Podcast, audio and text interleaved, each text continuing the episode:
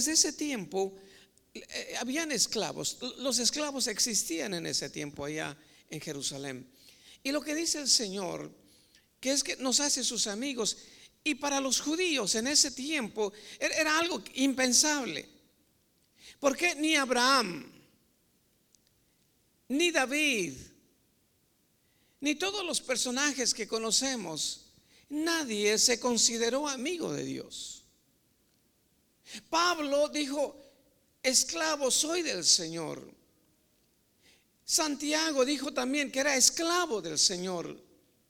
Todavía ellos no se sentían amigos y algo nos dijo el Señor. vosotros sois mis amigos.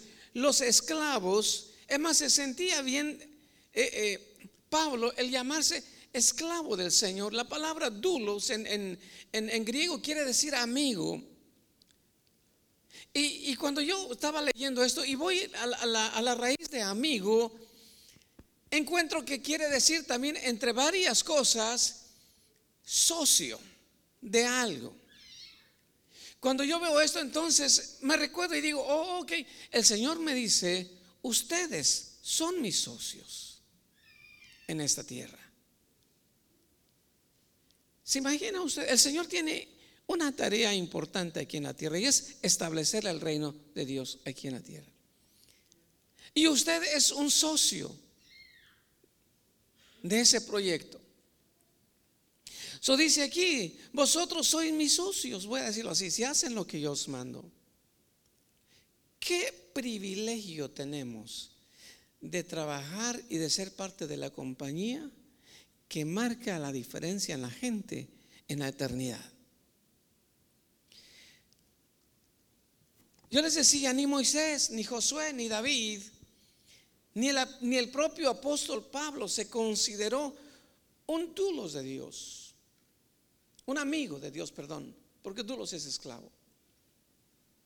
¿Sabe que un esclavo ni siquiera podía mirar a su amo? Un, esclavo se presentaba ante su amo con la cabeza para abajo a recibir órdenes porque no podía ni siquiera dar una opinión. Ellos obedecían, solo eso. La vida le, le pertenecía al dueño. Si el dueño decía, lo quiero muerto, lo mataba. No había problema, no había alguien que, lo condenara porque era es su propiedad. Ya nosotros no somos esclavos. Aunque sería bueno ser esclavo de Dios. Pero no, el Señor no quiere que seamos sus esclavos. El Señor quiere que seamos sus amigos. ¿Cuántos tienen un amigo?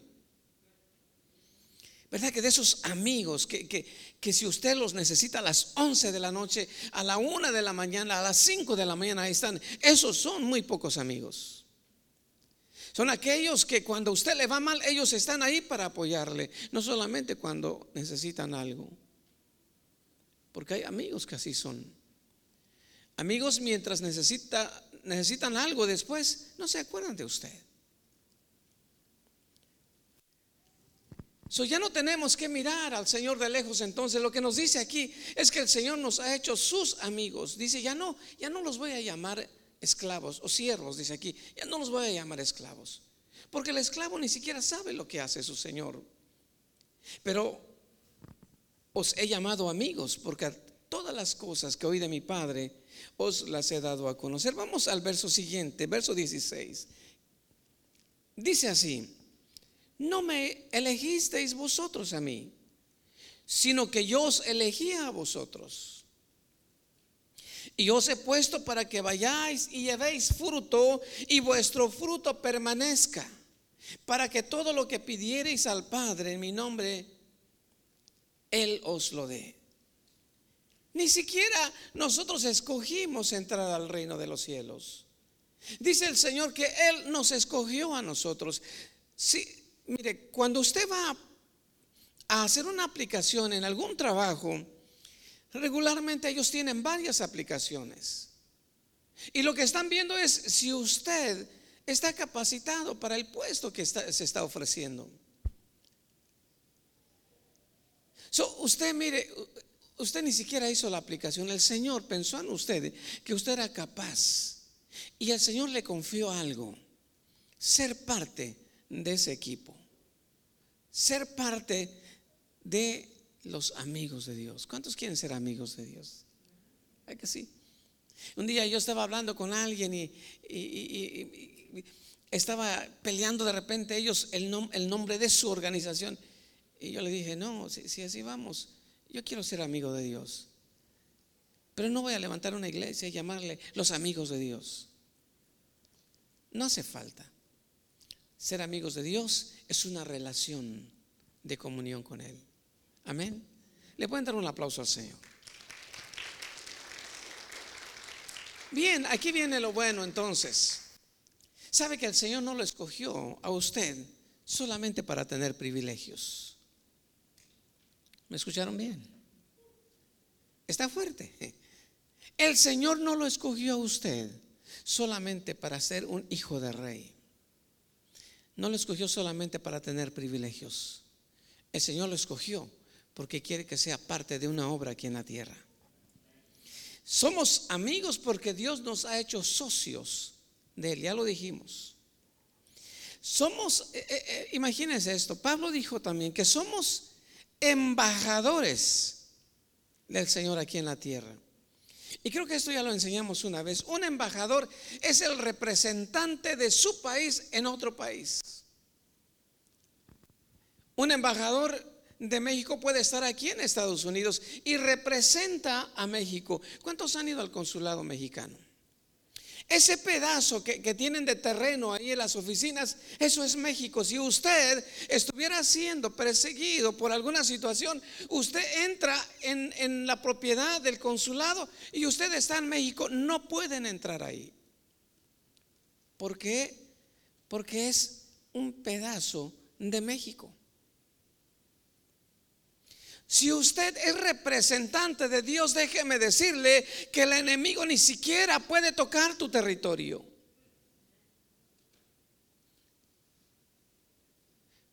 Cuando yo estaba leyendo esto, y es que aprendemos, juntos aprendemos. Cuando, cuando uno empieza a mirar esto, dice, Señor, ¿cuántas veces yo he dejado entrar al enemigo? Pero este es mi territorio porque es tu territorio. Somos embajadores del Señor, dice aquí en la tierra. Y tenemos poder y autoridad por parte de, quien estamos representando. Y es que es al Señor al quien representamos. la pregunta es, ¿qué también representamos a nuestro reino o a nuestro rey? Pero también nos escogió el Señor para hacer publicidad de Él aquí en la tierra. Ayer estábamos, les decía, en esta reunión y me hicieron una pregunta, me dijeron, pastor, ¿cómo, cómo podemos hacer que la gente vote en estas elecciones? Le dije, está bien, o sea, podemos, podemos decirle a la iglesia que vote para aquellos que pueden votar, que voten. Lo que no les podemos es decir, voten por este a quien yo le voy. No se puede.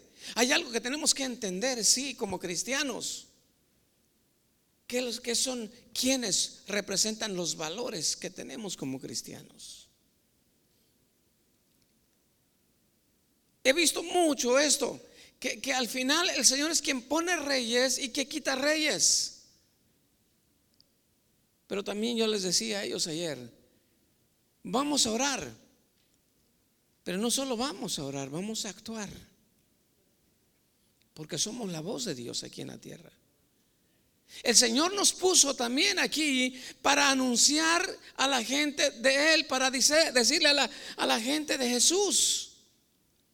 Somos nosotros su agente publicitario. ¿Cómo, va a saber ¿Cómo van a saber los demás si no les hablamos? Decía Isaías, ¿verdad? ¿Cómo van a oír si no hay quien vaya y les predique? somos nosotros. Somos embajadores, dijimos, somos su publicidad, pero también somos miembros de su familia porque somos hijos de Dios.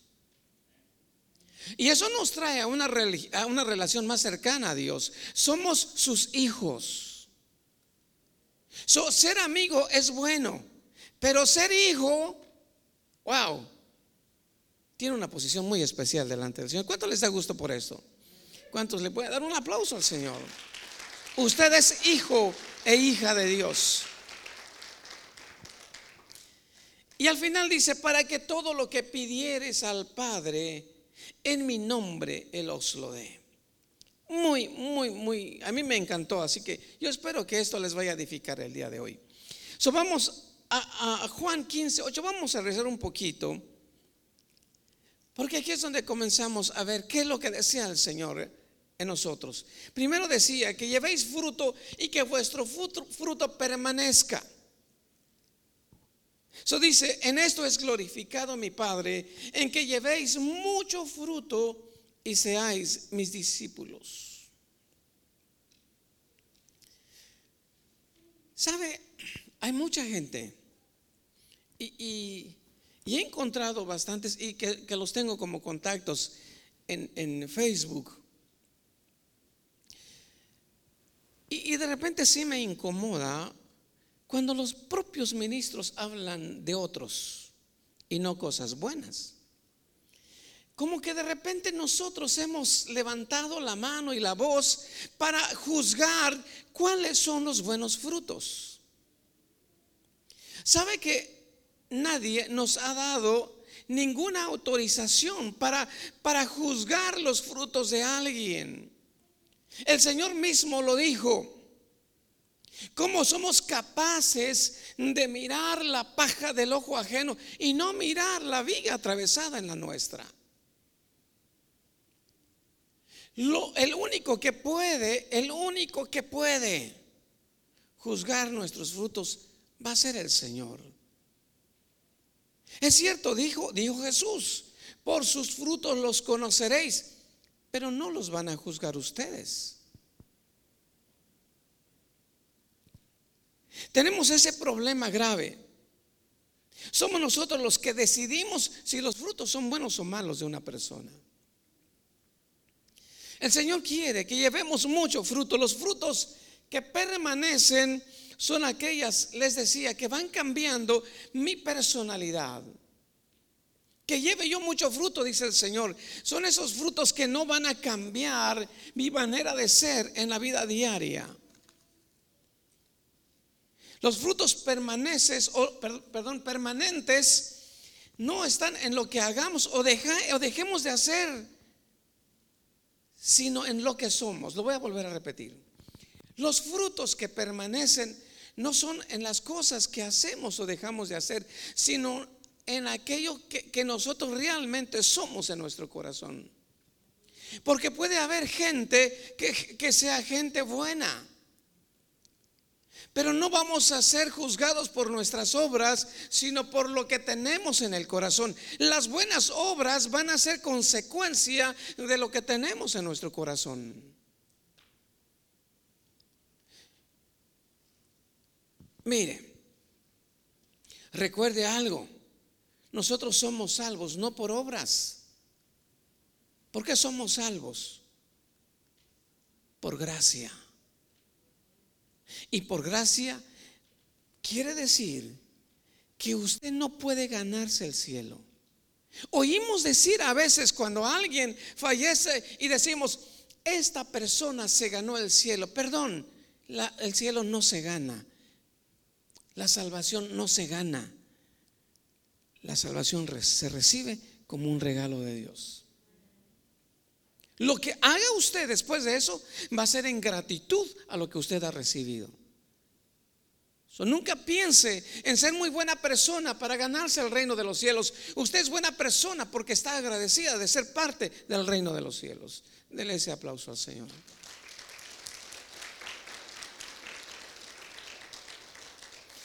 Son las buenas obras van a ser la expresión de nuestra gratitud a Dios. Acuérdese siempre de eso. Lo que usted vaya a hacer, las cosas buenas que vaya a hacer usted, siempre va a ser una expresión de lo que usted siente por Dios. Vamos a Marcos capítulo 11. Fíjense, hay algo, algo que esto, esto era lo que yo quería predicar, pero al final solamente lo añadí porque es bien importante eso también no hubo ningún milagro destructivo en toda la escritura, en todo el, todo el ministerio de Jesús, que no haya sido solamente este, la maldición de la higuera. No va a encontrar otra, otro milagro que el Señor haya hecho para destruir algo. Mire, dice al día siguiente cuando salieron de Betania, tuvo hambre, habla de Jesús. Y, y, viendo de lejos una higuera que tenía hojas, fue a ver si tal vez hallaba en ella algo, pero cuando llegó a ella nada halló sino hojas, pues no era tiempo de higos. Entonces Jesús dijo a la higuera, nunca jamás, oigan bien, nunca jamás coma nadie fruto de ti. Y lo oyeron los discípulos. Hace, hace unos días yo daba un, este, no recuerdo si fue un, rema que les mandé o una de las reflexiones que, que damos cada día, pero decía que las hojas de repente solo engañan. Cuando el Señor se acerca a esta higuera, porque dice que iba para Jerusalén y tuvo hambre, y vio una higuera que estaba allí llena de hojas, aunque no era temporada de higos, pero que en ese tiempo en, Jerusalén se dice que, las higueras que tuvieran así de hojas es porque ya llevaban frutos y, y hay unos frutos, no sé cómo le llamen, pero hasta la Biblia le llama así, porque los conocemos así, como brevas. Son higos que todavía no se cocen, pero ya están ahí. Y ellos tienen como, como, como costumbre comerse esos higos. No esperan hasta la temporada. Pueden empezar a comer esos higos que todavía no están maduros, pero están comenzando a madurar. Solo lo que hizo Jesús, pensando que podía encontrar una de esas brevas, se acercó y no encontró nada.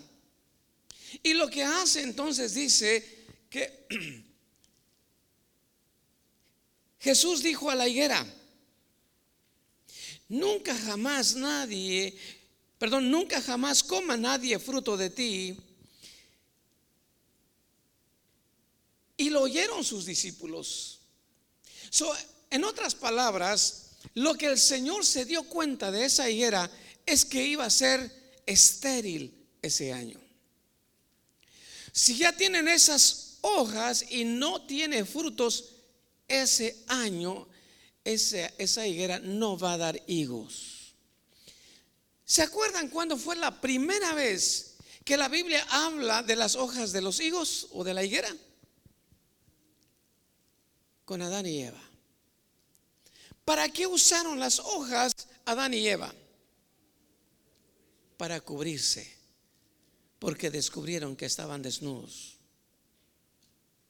¿Qué es lo que significa entonces las hojas en nuestro tiempo? Ah, si lo aplicamos para nosotros, nos cubrimos. Y hay algo bien importante en esto. Podemos ser buenos cristianos en la iglesia, tener muy buenas hojas, porque cantamos bien, porque no faltamos a la iglesia, porque cumplimos con nuestras ofrendas, porque ya nos bautizamos, porque inclusive ya usted habla en lenguas, podemos tener buenas hojas, pero ¿cómo somos fuera de aquí? Porque el fruto que permanece es lo que ustedes aquí, pero permanece allá afuera. Lo que ustedes aquí permanece en su trabajo. Lo que ustedes aquí permanece en su relación con los demás.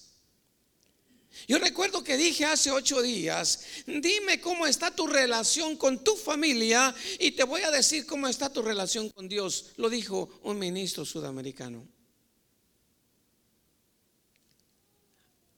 Hay algo entonces que no hemos entendido, que vamos a llevar frutos, pero que esos frutos permanezcan. Dicen amén.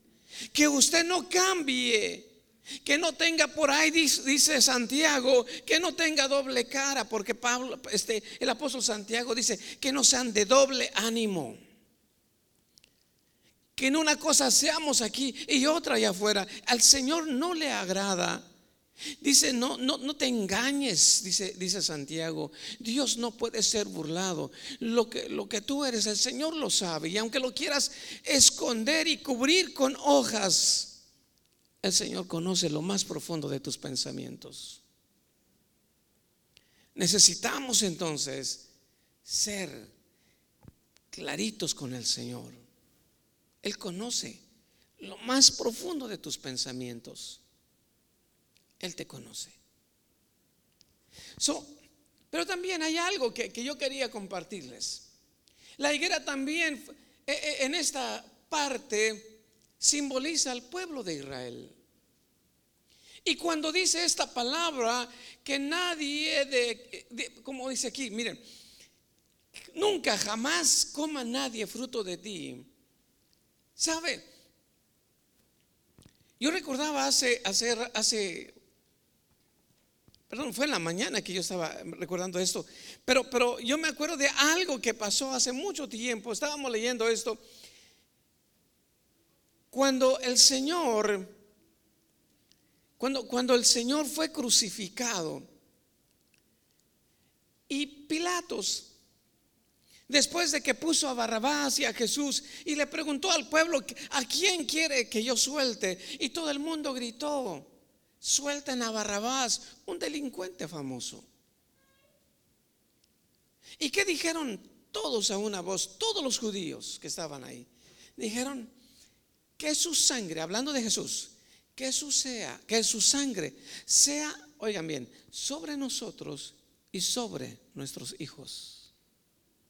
La palabra que el Señor había dicho a esa higuera se cumple en esa profecía al pueblo de Israel. Desde entonces hasta el día de hoy, los judíos no lo quieren, no los quieren en muchos países.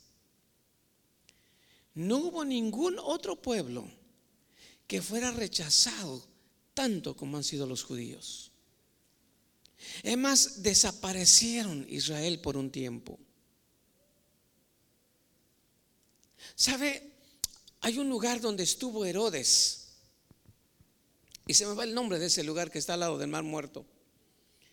Una ciudad que fue asentada muy ahí arriba porque Herodes tenía miedo que un día fueran conquistados y él quería tener un lugar para escapar y estar seguro allá. Pero hasta allá llegaron los romanos. No dejaron a un judío vivo. Se esparcieron por todos lados. No había ya nada en Israel. Claro, el Señor los trajo. ¿Saben cómo comienza Israel? Paréntesis. Los israelitas volvieron otra vez y empezaron a comprar terrenos en Israel. Y el Señor los había bendecido. Y, ellos están bendecidos. Empezaron a comprar una parcela, luego otra parcela, luego más parcelas y, empezaron a venir. Hicieron grande. Llegó el momento en que dijeron, ¿saben qué? Vamos a levantar nuestro propio gobierno.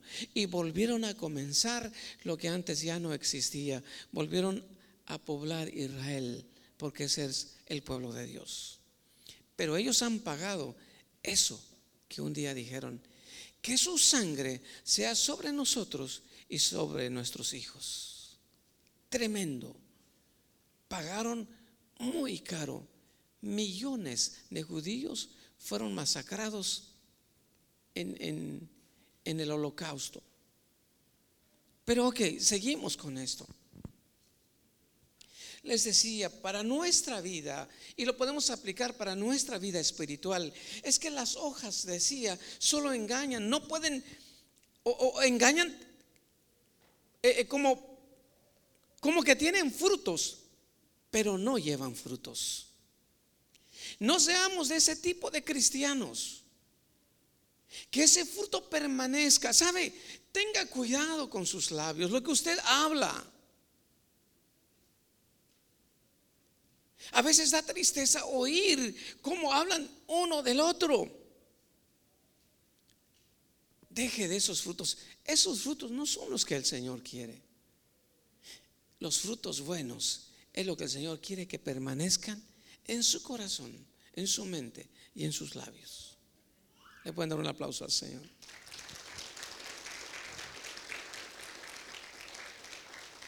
Las hojas entonces solo nos hacen ver como buenos cristianos, pero solo por fuera. Las hojas no perdón, las hojas esconden lo que llevamos dentro. Mire, la verdadera personalidad de un cristiano reflejaría el carácter de Cristo como un fruto permanente. Y si yo estoy reflejando la personalidad de Jesús como un fruto permanente, entonces cuando a mí me critiquen, cuando a mí me hagan algo, cuando hablen mal de mí, ¿qué es lo que voy a hacer? A buscar y a desquitarme, ¿verdad que no? A ir y a confrontar a esa persona tampoco. ¿Qué fue lo que dijo el Señor después de que le gritaron tantas cosas? Padre, perdónalos porque no saben lo que hacen. Eso es lo que reflejaría en mí si yo llevo los frutos de mi Señor. Fíjense, de mi amigo. ¿Cuántos quieren ser amigos del Señor? Dijimos. Usted es socio. Usted lo representa a Él. Entonces, el carácter de Él se tiene que reflejar en el carácter de usted. Y en toda situación. Nada que a mí, como me hablen, les hablo y como me tratan, los trato. No, usted ya no. Dicen amén. Usted ya no. No, pero entonces voy a hacer un dejado. El Señor no lo va a permitir. Y no estoy diciendo que usted sea un dejado. Pero usted va a ser inteligente para saber cuándo usted tiene que hablar. Y cuando abra la boca sea para edificar, para animar y para bendecir. Bien, vamos, fíjense. ¿Por qué no damos fruto a veces? Porque ni siquiera sabemos lo que tenemos y que pueden ser un potencial para ser productivos. Hay algo bien importante que yo, encontré. Segunda de Reyes, capítulo 4, verso 1. Yo sé que han escuchado esta, este, este, este verso ya, pero hay algo que vamos a aprender aquí. Dice, una mujer de las mujeres de los hijos de los profetas clamó a Eliseo diciendo, tu siervo, mi marido, ha muerto y tú sabes que tu siervo era temeroso de Jehová y ha venido el acreedor para tomarse dos hijos míos por siervos. Y Eliseo le dijo, ¿qué te haré yo? Declárame, oigan bien esta palabra, declárame, ¿qué tienes en casa? Y ella dijo, tu sierva ninguna cosa tiene sino una vasija de aceite. ¿Qué tienes para ofrecer? Dijo ella, no tengo nada, excepto un poco de aceite. Dios nos llamó a ser fructíferos, pero vamos a ver algo. Esta mujer no veía algo que pudiera tener o alguna cosa que pudiera usar para salir de esa situación. Tenía aceite, pero no se había dado cuenta del potencial que pudiera ser ese aceite. Porque todavía no conocía el poder de Dios, quizás no sé. Veía el aceite, pero no lo veía como, como, como algo que pudiera, pudiera usar para salir de esa situación. Mire, esta mujer lo que veía en ese aceite era algo para consumir y ya no tenía más. Eso era lo que tenía, nada, nada más y, nada. Cuando comenzamos a pensar, a ser productores y no consumidores, grandes cosas van a pasar. ¿Qué quiero decir? Miren, nosotros de repente nos hemos, nos hemos conformado con ser parte de la iglesia.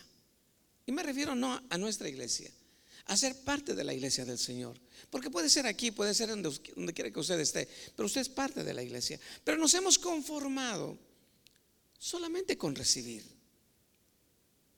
Y el Señor quiere que seamos productivos. Esta mujer no había, no, ni siquiera se, le, se imaginó que eso que tenía pudiera multiplicarse. Ahora, yo estoy hablando también, no solamente de esto. podemos estar hablando de dones que usted ha recibido del, Señor. Si yo le preguntara a usted,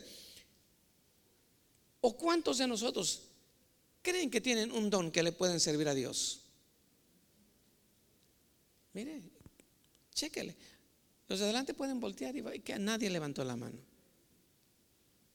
No sabes lo que el Señor ha puesto en ti.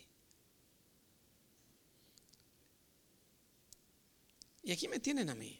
Yo nunca jamás me imaginé poder estar aquí. Platicaba con los jóvenes.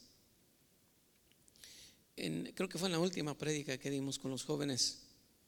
Yo les decía, yo, iba a la escuela y en una ocasión me hicieron pasar a dar clase en, nuestro salón. Y ya no sé ni, ni, cómo comencé ni cómo terminé. Lo que quería era que se acabara el mundo. Era un temor hablar desde, desde, desde enfrente. Pero aquí me tiene hoy. Y el Señor me ha llevado a, otras, a, otros lugares donde hemos, hemos hablado del Señor y, le doy gracias a Dios porque no me había dado cuenta del, de lo que el Señor me había dado a mí. Y puede que usted esté así. Usted no sabe de lo que el Señor ha puesto en usted. Esta mujer, el, Mire, Eliseo le dice, ¿qué es lo que tienes? No tengo nada. Solamente aceite. ¿Pero qué sirve? El, como diciendo, ¿pero qué sirve el aceite? ¿Qué le dijo Eliseo a esta mujer? Ve y consigue todas las vasijas que puedas. Y cuando trajeron las vasijas, la orden fue de Eliseo, vierte ese aceite en las vasijas vacías. Y ella va y, echa ese aceite que tenía ella en, la vasija que pidió prestada. La llenó, siguió otra, la llenó, siguió otra, la llenó, siguió otra, la llenó, hasta que ya no habían más vasijas. Nos enseña muchas cosas esto. Cuando dejamos de darle a Dios, y no solamente estoy hablando de finanzas. Cuando dejamos de darle a Dios nuestro tiempo, cuando dejamos de darle a Dios de nuestros talentos, ¿sabe, sabe qué que usted deja entonces recibir? ¿Sabe cuándo paró la multiplicación de ese aceite? Cuando ya no tuvo dónde vaciarla. Ya no se multiplicó más. Si nosotros dejamos de crecer, es porque dejamos de dar. El Señor quiere que seamos productivos. Y son muchas las áreas, pero comenzamos a producir el carácter del Señor en nosotros. Y en consecuencia de eso, vamos entonces a hacer todo lo demás. Mire, y termino con esto. Marcos capítulo 11, verso 20. Dice así. Y pasando por la mañana, vieron que la higuera se había secado desde las raíces. Y le dijo Pedro al Señor, ¿por qué? ¿Por, qué sucedió esto? Y el Señor le dijo, si, tuvieras fe, verías cosas más grandes. Pero aquí le dice, aquí, aquí pasan ellos y había sucedido un milagro. Un milagro que Jesús hizo de destruir. Lo que pasó es que la mata de, la higuera se secó. El Señor hizo milagros, muchos milagros, pero el único fue esto, cuando hizo destruir esta, la vida de esta planta. Aunque el Señor había declarado que nunca jamás coma nadie fruto de ti, la verdad, yo estaba pensando en esto. Y no se siente ofendido. Pero yo, yo, yo me, me incluyo en esa lista. Si no estaba dando frutos, ¿para qué utilizaba la tierra? Está fuerte. Les vuelvo a repetir, me incluyo en esto. ¿Cómo, cómo ministro, voy a decirlo así, si no doy fruto, voy a decirlo así, si no doy fruto, ¿para qué estoy aquí? Y es lo que el Señor dice. Nos da, nos da a entender esto, que si una higuera no da fruto, ¿para qué utiliza la tierra?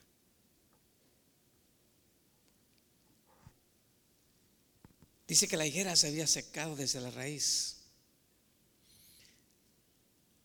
Si no somos fructíferos, entonces hay consecuencias y, fuertes consecuencias.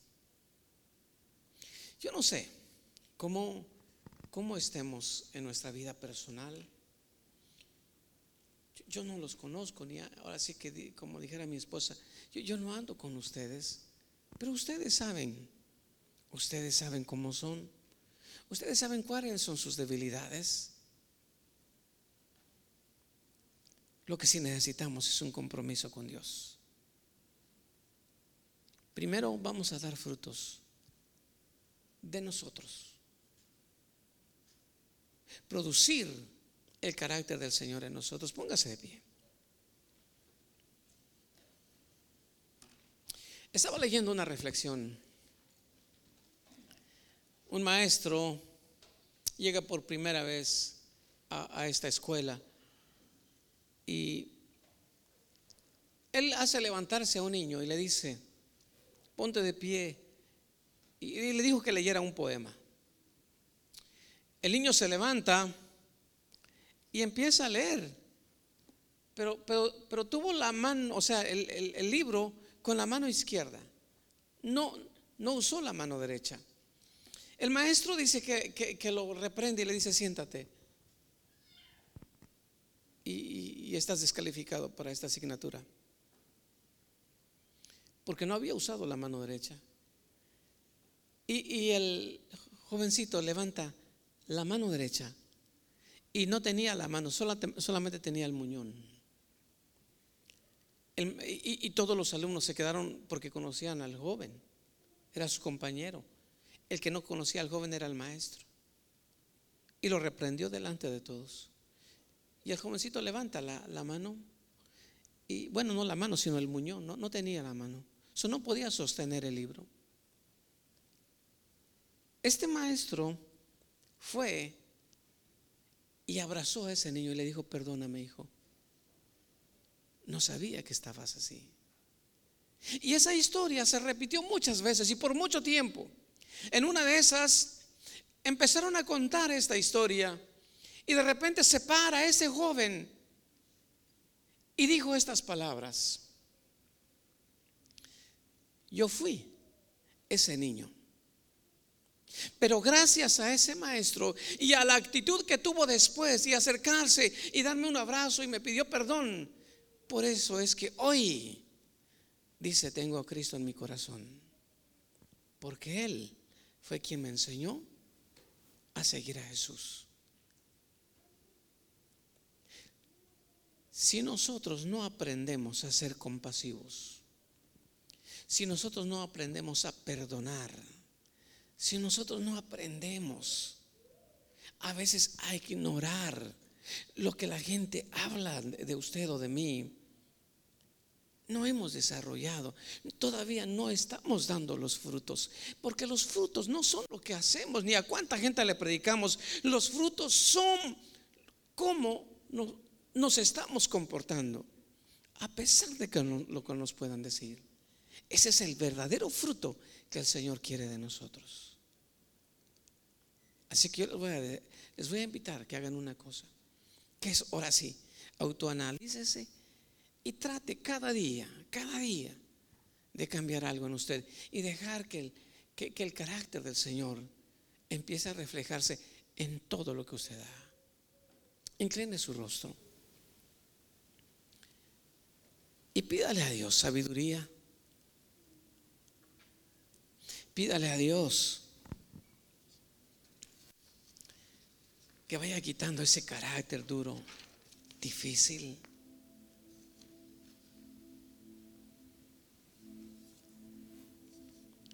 Padre, en esta tarde, Señor, te pedimos perdón.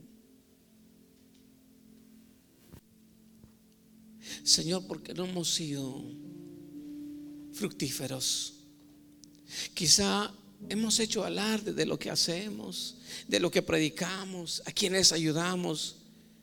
Pero Señor, hoy entendemos que el primer fruto tiene que salir de nuestro corazón. El primer fruto es, es demostrar tu carácter, Señor, cada día, con todos aquellos que nos rodean.